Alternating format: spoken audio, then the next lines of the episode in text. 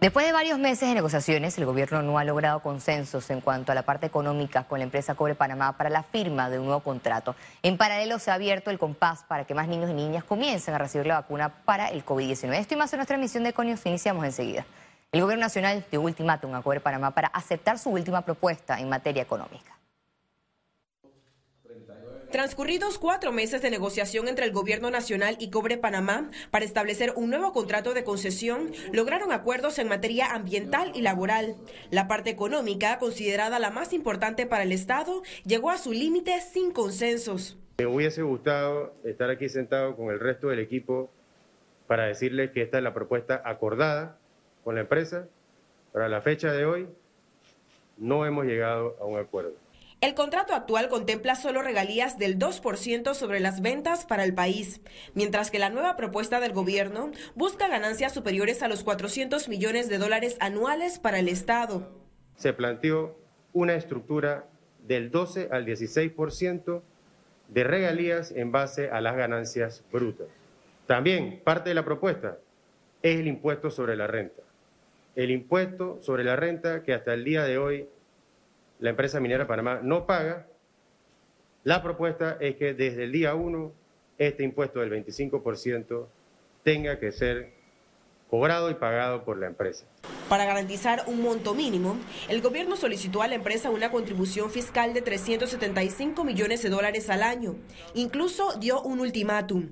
La empresa tendrá hasta el lunes 17 de enero a las 5 de la tarde para informar si acepta la propuesta. Que ya es la propuesta final Comenzamos esta negociación el primero de septiembre diciendo de que para nosotros era importante que los beneficios económicos que reciba nuestro país sean los justos por la explotación y pérdida de sus recursos minerales. No podemos aceptar nada menos que lo que se ha presentado en esta reunión. El próximo martes 18 de enero, en conferencia de prensa, anunciarán si hubo acuerdo o no con la empresa y cuáles son los siguientes pasos a seguir. Ciara Morris, Econews. El gremio de abogados aclaró que su rechazo a la factura electrónica no promueve irresponsabilidad tributaria. No se promueve ni la irresponsabilidad tributaria ni se está promoviendo que un sector está exento de contribuir al desarrollo colectivo del país nosotros estamos eh, en oposición al tema de la facturación electrónica porque básicamente eh, se trata de una reglamentación, una obligación que llega impuesta a través de esta ley 256 que no tiene sustento en la Constitución, toda vez que las profesiones liberales, que abarcan más de 40 actividades en general, eh, tienen un marco específico en la Constitución de 1972. Una nueva denuncia criminal ante la Fiscalía Anticorrupción fue presentada contra el alcalde de Arraijani y ocho concejales.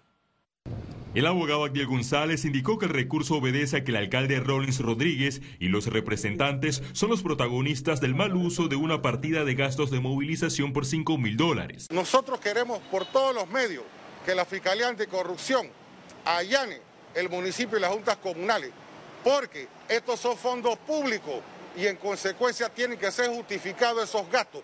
Esto no es salario. El jurista también pidió una auditoría y que el Ministerio Público tome en consideración las confesiones de la vicealcaldesa de Arraiján, Isbeth Sánchez. Declaró en el día de hoy en un, importante la localidad, un medio importante de la localidad que ella no ha recibido un solo centavo de la asignación de los dos mil dólares que según las partidas presupuestarias 2020-2021 está asignado para ella en función al cargo para la movilidad. Esto indica que algo huele mal en el municipio de Arraiján. Presuntamente pudiéramos estar en delito de especulado de uso. El escándalo por el mal manejo de los recursos del Estado en los gobiernos locales tomó otro rumbo. Tras la denuncia presentada por el abogado Ernesto Cedeño, la Corte Suprema de Justicia le dio vía libre a la Procuraduría de la Administración para continuar con las investigaciones. La ley de descentralización permite gasto de movilización, pero no hay nada que impida que la Contraloría le ponga un tope. Hoy se ponen 5 mil algunos de gasto de movilización fijo, mañana se puede poner 10 mil, 15 mil y esa es una ganatada al pueblo, por un lado. Por otro lado es inadmisible que se le ponga a uno gasto de movilización fijo teniendo carros y choferes asignados. Los privilegios de dietas, gasolina y montos de representación de los alcaldes generan un costo anual por arriba de los 2 millones de dólares. La lista de alcaldes con salarios más altos la encabeza el de Panamá, José Luis Fábrega con 12.250 dólares, seguido de Rollins Rodríguez Arraiján con 10.850 dólares. En la tercera posición está Alex Lee de Colón con 10.750 dólares y Héctor Valdés Carrasquilla de San Miguelito con 10.550 dólares. Félix Antonio Chávez, Econius.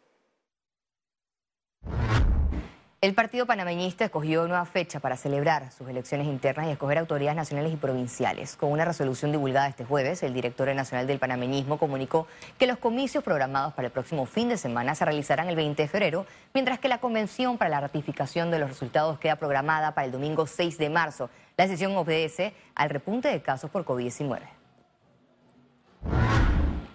Luis Ernesto Carles, diputado del panameñismo, indicó que existen ataques orquestados por opositores con el fin de afectar las elecciones internas del panameñismo. Estamos a 10 días de esa elección. Hay tres impugnaciones en el Tribunal Electoral. Ya resolvieron una eh, y en espera de que se resuelvan las otras dos y que el contenido de esas impugnaciones son tres abogados que las redactaron, pero dicen lo mismo. Pareciera como que hay un, un, actor, eh, autor intelectual que reunió a estos abogados y redactaron esto y presentaron entonces tres impugnaciones, pero las tres impugnaciones dicen lo mismo. Siempre en estos procesos hay reductos que no saben perder.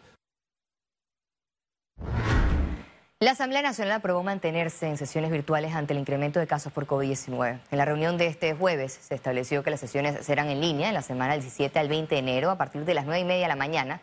La decisión fue adoptada mediante una resolución que lleva la firma del presidente legislativo, Cristiano Adames, una medida de prevención ante diputados y que dieron de positivo para el coronavirus.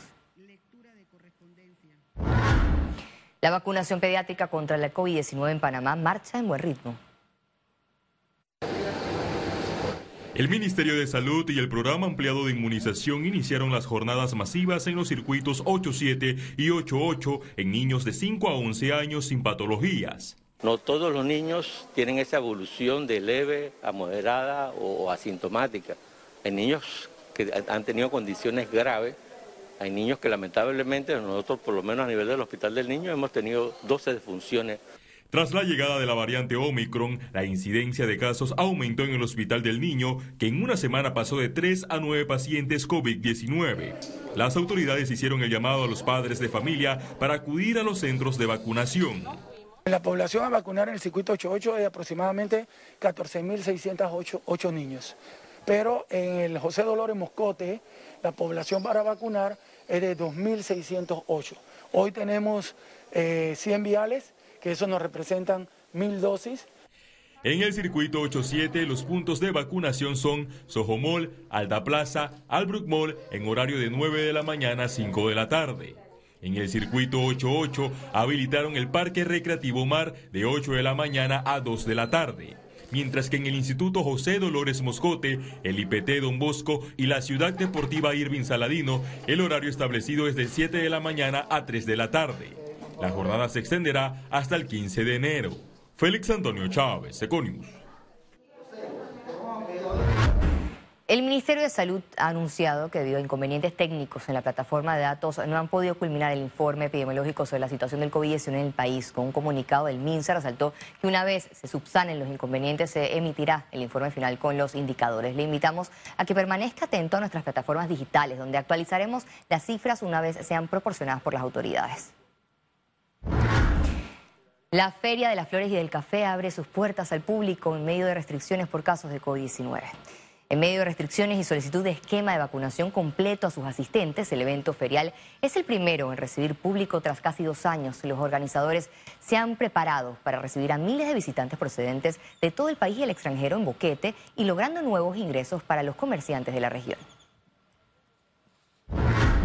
Panamá iniciará un programa de formación digital para docentes. Este jueves, Tigo Panamá lanzó el programa Maestros Conectados en alianza con UNICEF y el Ministerio de Educación. Este proyecto se ejecutará como un diplomado de formación para fortalecer habilidades blandas y técnicas de los maestros con el objetivo de humanizar la tecnología y ofrecerles herramientas de educación digital. Eh, nuestro propósito antiguo es construir autopistas digitales. Esas autopistas se llenan con conocimiento. Lo que esto nos da es le ayuda al maestro a utilizar las herramientas de educación virtual de una manera sencilla. Entonces, lo primero que, que, da es ese miedo a utilizar estas herramientas tecnológicas desaparecen. Los docentes pueden inscribirse en ester.meduca.edu.pa. El diplomado consta de cuatro módulos, de los cuales el primer módulo es Estamos conectados, eh, herramienta, eh, humanizar la tecnología al alcance de un clic, maestros conectados, el último módulo. Eh, los docentes se van a hacer acreedores a dos puntos con este diplomado. Este diplomado va a demorar cuatro semanas, que es decir, 80 horas. En la región latinoamericana hemos desarrollado digamos que este programa Maestros Conectados en varios países de la región y por primera vez en Panamá esperamos que más de 4.000 docentes eh, participen de este programa de formación. Economía. El sector hotelero cerró el 2021 con 25% de ocupación. La Asociación Panameña de Hoteles juramentó a su nueva junta directiva para el 2022, presidida por Raúl Jiménez. El nuevo líder señaló que el sector sigue golpeado con hoteles cerrados y baja ocupación. Nosotros, del total de hoteles que tenemos, tenemos un 80% abierto y el 20% restante permanece cerrado buscando mejores épocas. Pero dentro de los que están abiertos, no están abiertos en su totalidad. Es decir, no todas las eh, alas o no todas las habitaciones están en el mercado, simplemente están cerrados están abiertos parcialmente. Por lo tanto, ese 39% equivale más o menos a un 25% de ocupación de los hoteles que nominalmente están abiertos. En su discurso de toma de posesión, Jiménez reconoció que para recuperar el sector deben trabajar en reactivar el turismo internacional. Y nosotros estamos proponiendo eh, sendos eh, planes maestros para Portobelo, para Taboga, para Gamboa y para la costa sur de Azuero y también estamos apoyando al gobierno nacional en el plan que ha anunciado recientemente, eh, una inversión de 200 millones de dólares en infraestructura eh, pública y también turística en Bocas del Toro. En el evento, el ministro de Turismo, Iván Skilsen, informó las expectativas de turistas en la agenda de este año. Eh, para el año 22 se esperan por lo menos llegar a 1.7, 1.8 millones de visitantes. Es decir, eh, un salto importante a pesar de que tenemos esta ola. Eh, y de esta manera, pues la, apuesta es a seguir promocionando eh, internacionalmente para que se logre este efecto. Pues. Los turistas que llegan a un destino lo que hacen es gastar dinero, sea un dólar o sea mil, se gasta y el dinero queda rotando en los lugares, en la economía. Los hoteles trabajan constantemente en estrategias y ofertas para atraer huéspedes a sus instalaciones. Ciara Morris, Econews. De este viernes 14 de enero los precios de los combustibles aumentarán respectivamente. A continuación el detalle. La gasolina de 95 octanos tendrá un valor de 95 centavos el litro, una alza de 4 centavos. La gasolina de 91 octanos se situará en 93 centavos el litro, un aumento de 4 centavos, mientras que el diésel quedará en 86 centavos el litro, sube 5 centavos. Conexión financiera. La responsabilidad social empresarial implica ejecución y el buen uso de los recursos. Pero más allá de estos preceptos existen unas medidas que ayudan a la transparencia. De eso y más nos hablará nuestro economista Carlos Araúz. Adelante, Carlos. Gracias, Valeria.